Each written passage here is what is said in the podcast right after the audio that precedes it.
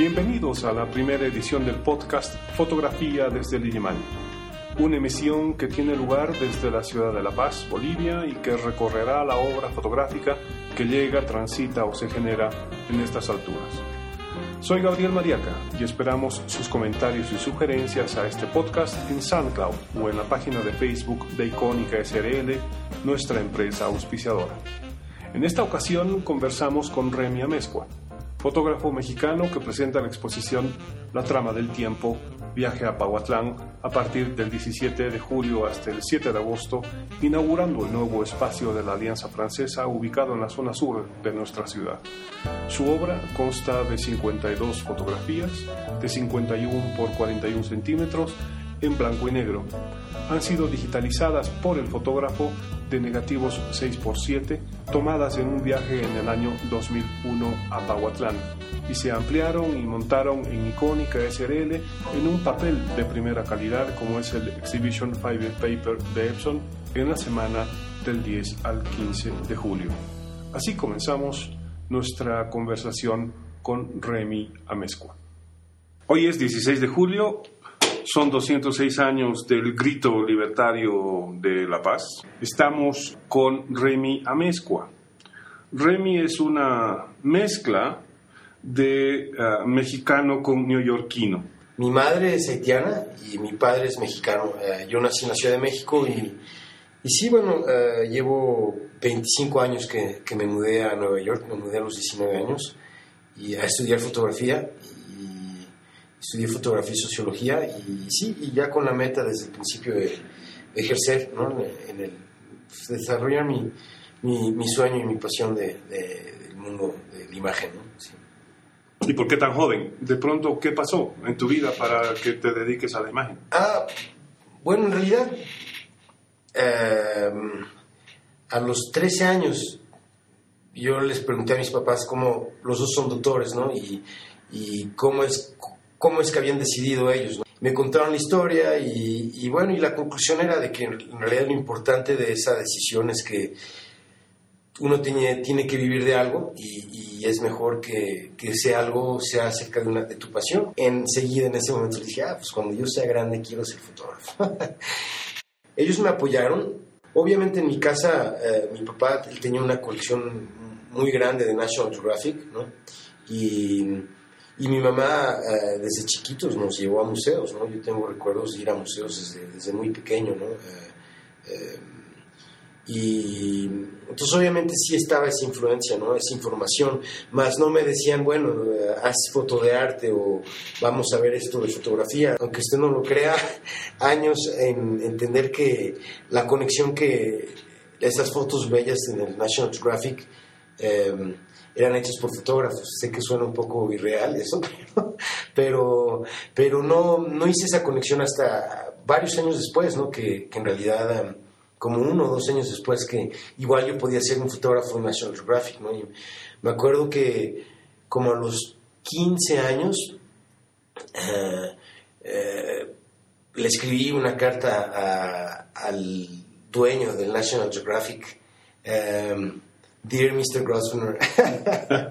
Eh, una, una, carta muy inspirada y, y, mi papá me ayudó a, ponerla, a transcribirla en, en, una máquina de escribir. Ah. Y, y, se la mandamos. A, y, Grosvenor. Sí, y al mes me respondió Thomas Kennedy.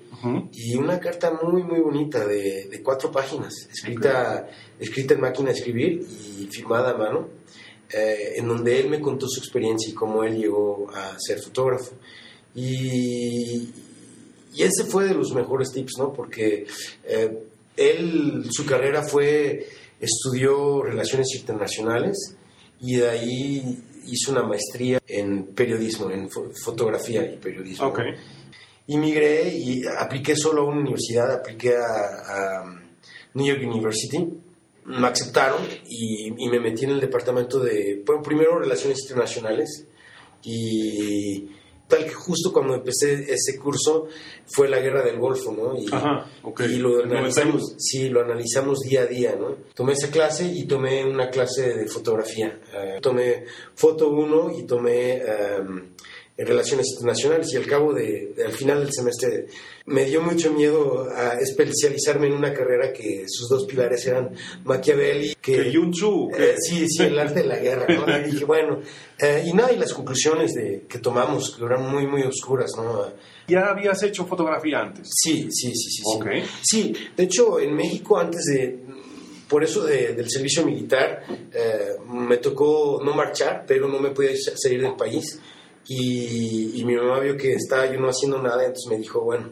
¿Tú estabas viviendo en el DF? Sí, y, me, tomé una, un curso en la Escuela Panamericana de Fotografía Ansel Adams, una, una, escuela muy particular, eh, pero, pero la verdad es que me enseñaron mucho y, ya, había yo, ya, o sea, ya había yo tenido la experiencia del cuarto oscuro en, en, en, en el Liceo Franco-Mexicano y, ¿En el colegio? En el colegio, sí. Y, y de hecho, a, los 13 años comencé con...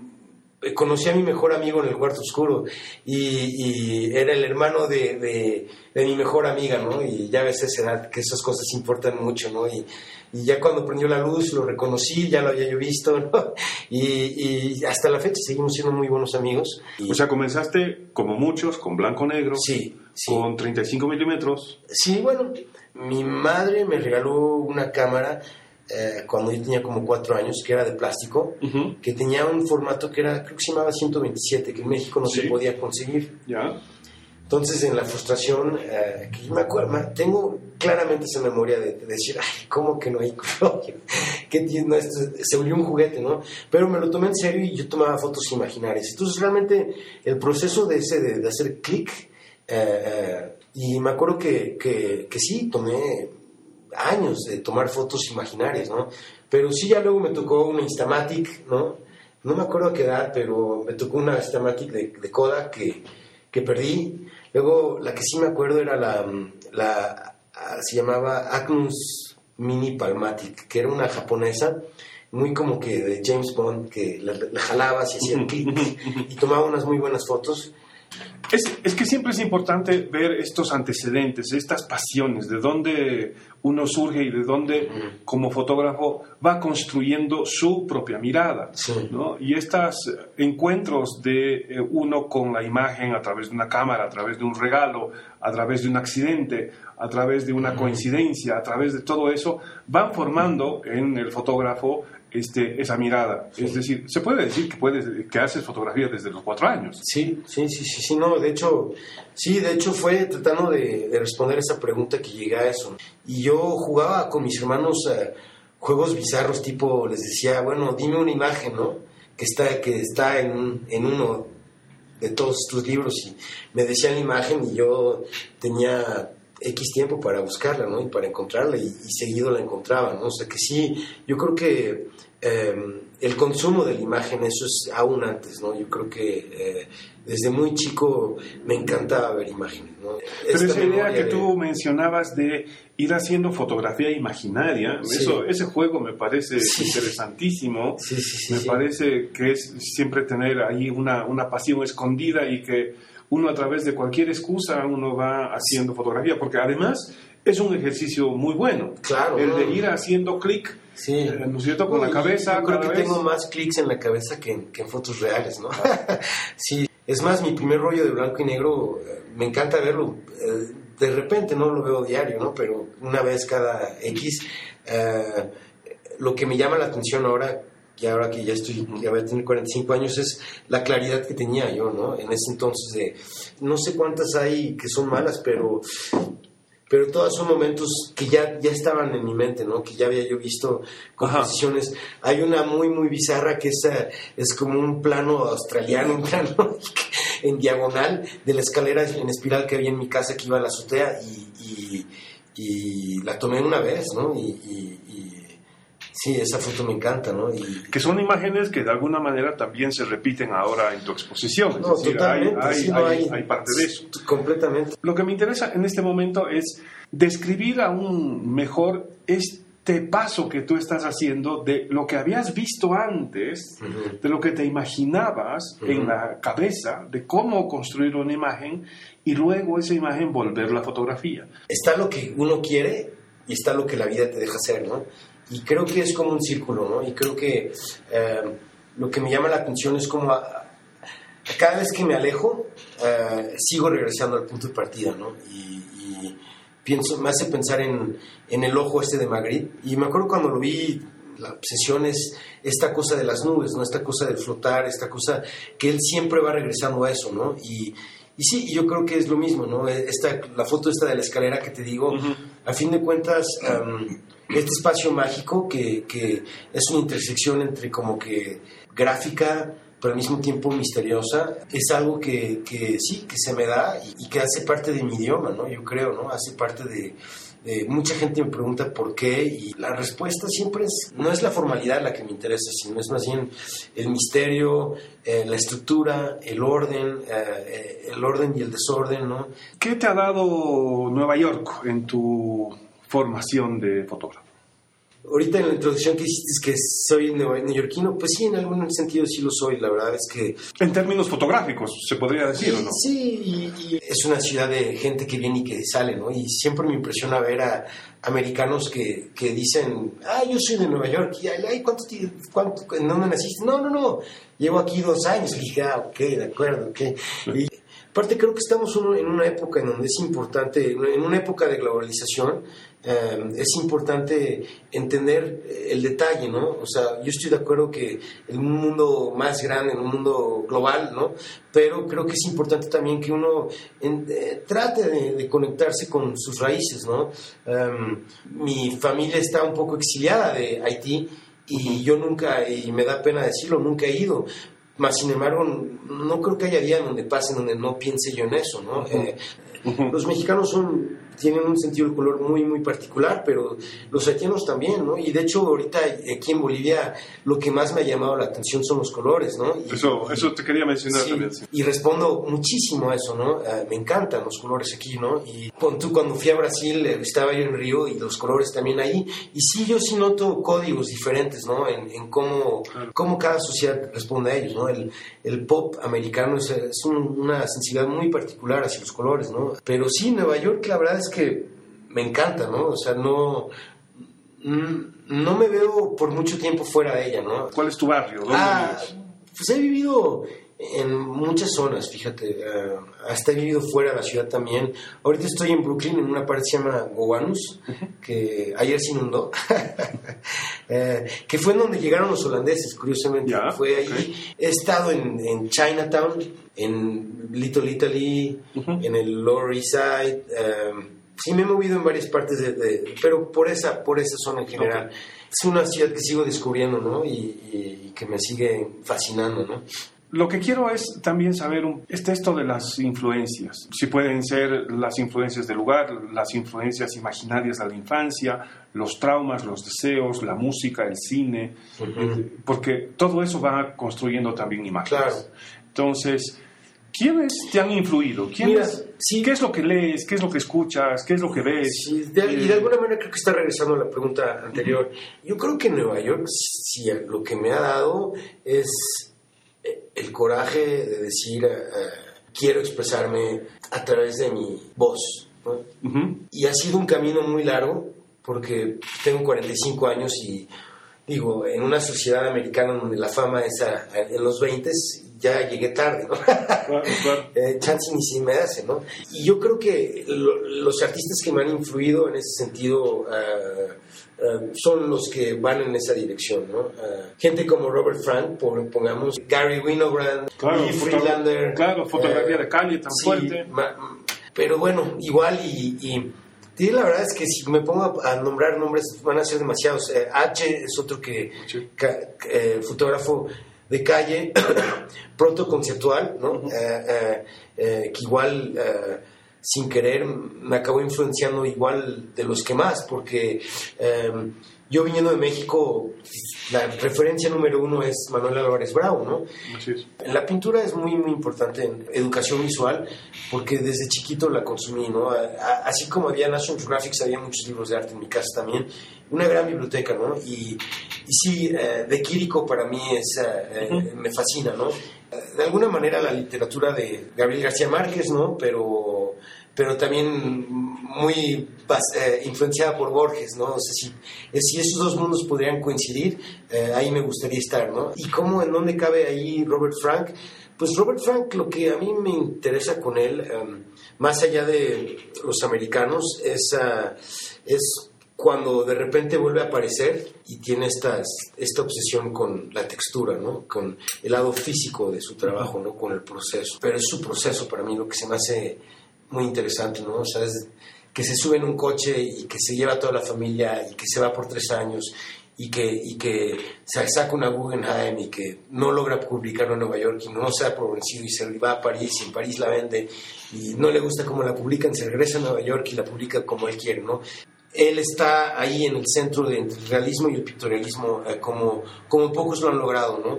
Y sí, yo creé la regla, caminar en círculo eh, de una hora y regresar a ese punto un, eh, X horas después, ¿no? Entonces lo hice en la Ciudad de México, en, en, eh, por el Zócalo, lo hice en, por Wall Street, y luego lo hice en un bosque cerca de la Ciudad de México, se llama el Desierto de los Leones, y lo hice en un bosque que está a una hora en Nueva York, se llama New Paltz. Y iba siempre con un amigo, em, y llevábamos una conversación, y caminábamos en un círculo. En los cuatro viajes, o los cuatro, las cuatro caminadas, eh, eh, llevaba yo tres cámaras, dos de 35 milímetros y una de, y una Yashikamat, 6x6. Eh, y llevaba no un número ilimitado de, de, rollos, pero definitivamente no, no pocos tampoco, ¿no? Y tenía Tri-X y 3200, ¿no? Y, y sí, la pieza es una pieza que se divide en día y noche y se divide en, uh, en cuatro secciones, uh, Nueva York y Nueva York de día, el bosque y ciudad de día y noche, y México, uh, bosque y ciudad de día y noche, ¿no? Esta experiencia también que la has llevado con esta tu exposición. No está dicho en ninguna parte ahorita en la exposición, eh, um, es una caminada con un amigo, en este caso es eh, eh, Lechuga, y en ese entonces era era mi cámara era una mamilla M7, entonces, formato medio y llevaba yo como llevaba como 30 rollos, ¿no? Y era lo que tenía, ¿no? Y, y, cada, cada rollo es de 10 fotos, ¿no? Y yo ya llevaba, en ese entonces ya llevaba como 3 años con esa cámara, entonces yo estaba muy, muy acostumbrado a esa cámara. Nos despertamos, desayunamos y el tiempo que reaccionamos salimos como a las 9 y media y regresamos, acabamos el día en casa de alguien. Eh, tomando un brindis. Eh, eh, ¿Y te acabaste todos los rollos? Eh, me quedaron cinco, sí. Creo que tomé 30. Tomé como 300 fotos, sí. Del, del 2001 al 2015, ¿cómo podemos ver esa transformación? Ah. ¿Qué, qué, qué, es eso? Ah, bueno, pues... ¿Qué es lo que haces hoy en fotografía? Y lo bueno es que yo ya tenía mi, mi, mi, mi vocabulario, ya estaba definido. entonces, lo único que la única, lo único que cambió fue ahora le puedo poner color ¿sabes?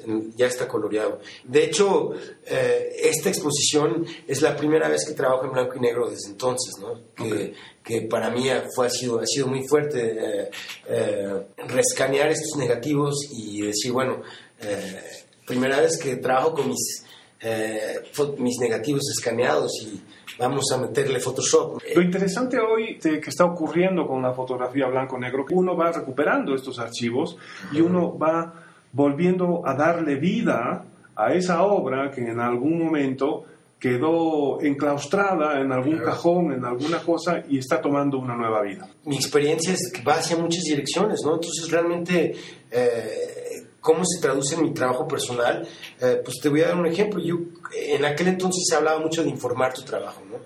Y yo, como te decía, viajaba tanto que, que mi pasión era el cuarto oscuro y yo no estaba en el cuarto oscuro porque estaba viajando y me estaba frustrando mucho porque estaba diciendo, bueno, eh, me vine a Nueva York y ¿qué estoy haciendo, no? me estoy volviendo un, un frustrado, ¿no? ¿Cómo, ¿Cómo, ¿Cómo salirme de eso? Y me puse a escribir y, muy rápido acabé de, que escribir y comencé a hacer un collage, ¿no? Y, y, el collage me dio mucha satisfacción. Son todos del mismo tamaño, son collages que son eh, cuadrados de, de, más o menos 10 pulgadas eh, cuadradas y, y, comencé a hacer collage con, con lo que quedaba del rollo, con lo que quedaba del Polaroid, con, lo- con mis boletos de avión, con, eh, con, y luego con, con la aspirina, con lo que, la envoltura de la aspirina y con los collages, que los llamo eh, eh, evidence collages, eh, collages testigos, ¿no? Eh, que son, que son, sí, es, el material es, es, ah, es puro, ah, puro material de consumo, ¿no? ¿Qué es lo que estás utilizando hoy para hacer tu fotografía? Bueno, es una, sí, es una, para mí es un tema muy interesante porque eh, eh, creo que an- antes que nada lo importante es expresarse, ¿no? Ah, entonces no importa, como dijiste tú hace rato, la mejor cámara es la que está junto a ti, ¿no? Eh, acabo de editar 25 mil fotos que tomé con el iPhone, ¿no? O sea que no quiero dar el mal mensaje, ¿no? Eh, y en mi mente las fotos que tomé con el iPhone no son men- menores que las que tomé cuando yo tenía la mamilla 7, ¿no? Eh, ¿Me entiendes? ¿Sí me explico? Claro. Y creo que igual ese sería el mensaje, ¿no? Ahorita yo tengo una mirrorless, eh, sin espejo, una cámara, una cámara 35 milímetros eh, con lentes intercambiables sin espejo de, de Sony, que, que es full Que frame. tiene, que tiene una Sony Alpha, Alpha 7. sí, 2. Alpha 7 2 que tiene unos lentes, eh, tiene un lente de, de, de Zeiss con tecnología T-Star, ¿no? Entonces, es realmente, yo dije, ya voy a cumplir 45 años ahorita en el 26 de agosto y dije, quiero una cámara profesional digital, me merezco una. me la he ganado. La verdad es que me supe que llegaba la, la otra, pero no me quise esperar porque en parte dije, si me compro esta, voy a- la 43 voy a tener que comprarme una computadora nueva y, y, Y todo lo demás. y todo lo demás. Y Aparte de una mirrorless, aparte de qué? ah, aparte Ah. de una sin espejo, Ah, bueno, te- eh, pues todo el... el- el- tienes Nikon, Canon, Ah, Mamiya. te- tengo, tengo muchas cámaras. Tengo, tengo una Nikon F3. Mi primera Canon, ah, bueno, la primera Canon que tuve fue una AE1 Program. Tengo la Mamilla 7, tengo la, bueno, y de digitales tengo muchas, ¿no? Tengo el iPhone 5, el iPhone 6. Eh, tengo, tengo esta Sony. eh, Pero eh, bueno, tienes suficiente equipo como para poder trabajar en, en lo que tú Sí, quieres. sí, sí, hay una, hay veces me siento un poco ingrato hacia mis cámaras porque en cuanto sale la nueva se me olvidan las demás, ¿sabes? Pero bueno, Como si fueran mascotas. sí, sí, así como que ya se me olvidan, juguetes olvidados. Igual con esta que no tengo, tengo dos meses y medio con esta y, y sí, ah, eh, aquí en Bolivia he estado comenzando, comenzando a, a percolar, ¿no? Y, y, y se siente, ¿no? Que, pues en parte porque son, te- estas cámaras son tan complejas, o sea, se puede decir que es de las primeras cámaras smart, ¿no? Ya Sí.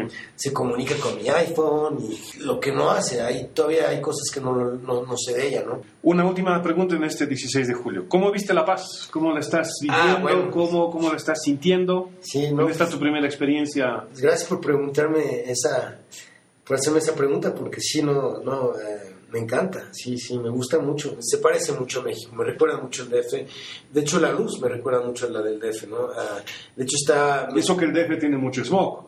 Sí, pero bueno, pongamos en un día sin smog, ¿no? Sí. La, la, la distancia al, al- al Ecuador es- Ah. creo que es muy similar, ¿no? Ah, entonces el sol nos está dando igual, ¿no? Diferente al lado, pero igual. Y, y sí, enseguida me sentí en casa, ¿no? Eh, enseguida, la luz, enseguida me recordó mi, mi país y, y esa, esa luz que es un poco, no un poco, que, es- que da sombras muy, muy fuertes, ¿no? Ah, Mucha saturación en los Sí. colores, en las sombras, muchas sí, diferencias. sí, sí, eh, negros, eh, negros muy vivos, ¿no? Eh, Diríamos fotográficamente muchos stops de diferencia. Sí, sí, sí, muchísimos. Y a mí, eh, Nueva York, que, es un, que obviamente está mucho más, eh, la distancia al Ecuador es mucho más grande, su luz, ah, um, siempre ando yo buscando las sombras, ¿no? En Nueva York. Entonces, aquí las encuentro por todas partes y eso me gusta mucho. Pero sí, si no, lo de la altitud, lo de estar en la montaña, a mí, eh, eh, si hay algo que no me gusta en Nueva York, es, que es lo plano que es, ¿no? En México me encanta eso estar y ver el popo. Y aquí, pues, aún más, hoy estaba viniendo del teleférico y de repente ahí el Ilimani. Eh, Es fuerte, ¿eh? Esa imagen. Sí, sí, sí, sí, sí. Porque el, el otro día agarramos un coche y, y- y nos acercamos.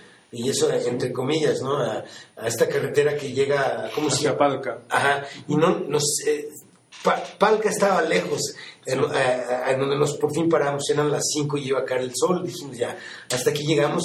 Palca estaba lejos y, como que ahí por fin me di cuenta, wow, esto, esto es de 6.400 metros, ¿no? Esto es un, esto es una, un monumento a la montaña, ¿no?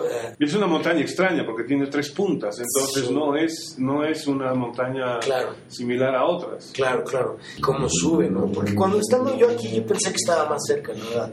Pensé que cuando, cuando, vas al DF el Popo ves que está lejos, ¿no? Y, hay días en donde se ve más grande, y hay días dices, ay, caray, creciste, ¿no? Pero es porque depende de dónde tú estás y qué tanta el día el smog no está, entonces de repente ves como que una torre eh, hacia allá, ¿no? Y de hecho lo curioso de con el Popo es que por el mismo smog de repente ahí es no lo ves, eh, en cambio aquí eh, el Ilimani es difícil no verlo, ¿no? Bueno, por, yo he tenido la suerte de venir en, una semana muy asoleada, ¿no? no sino por mí ahorita está, me voy con la mala impresión de que el clima, de que la luz siempre está perfecta. ya, ya me estoy viendo que me estoy haciendo una idea porque sí, me encanta la luz, me encanta la luz aquí. Bueno, hasta acá tuvimos la conversación con Remy, Amezcua. Hubiéramos podido estar horas y horas en esta conversación este, con distintas disquisiciones del arte, de la fotografía, de la política, de la sociología. Y hemos conocido a un fotógrafo que está exponiendo hoy en la ciudad de La Paz y que seguramente su obra va a permanecer en en la historia de las exposiciones fotográficas que hoy en nuestra ciudad se está moviendo bastante. En este caso eh, es otra perspectiva, una perspectiva mucho más personal, mucho más intimista en la obra de Remy Amezcua, que vamos a poder eh, verla en la nueva sala de la Alianza Francesa que se inaugura precisamente mañana 17 de julio de 2015. Un saludo y nos vemos en la próxima. Remy, ¿algo más? No, gracias Gabriel. Ha sido un placer estar aquí con ustedes y gracias por la oportunidad de hablar y de explicar un poco. Bueno, una maravilla que nos hayas visitado en Bolivia. Nos vemos o nos escuchamos la próxima.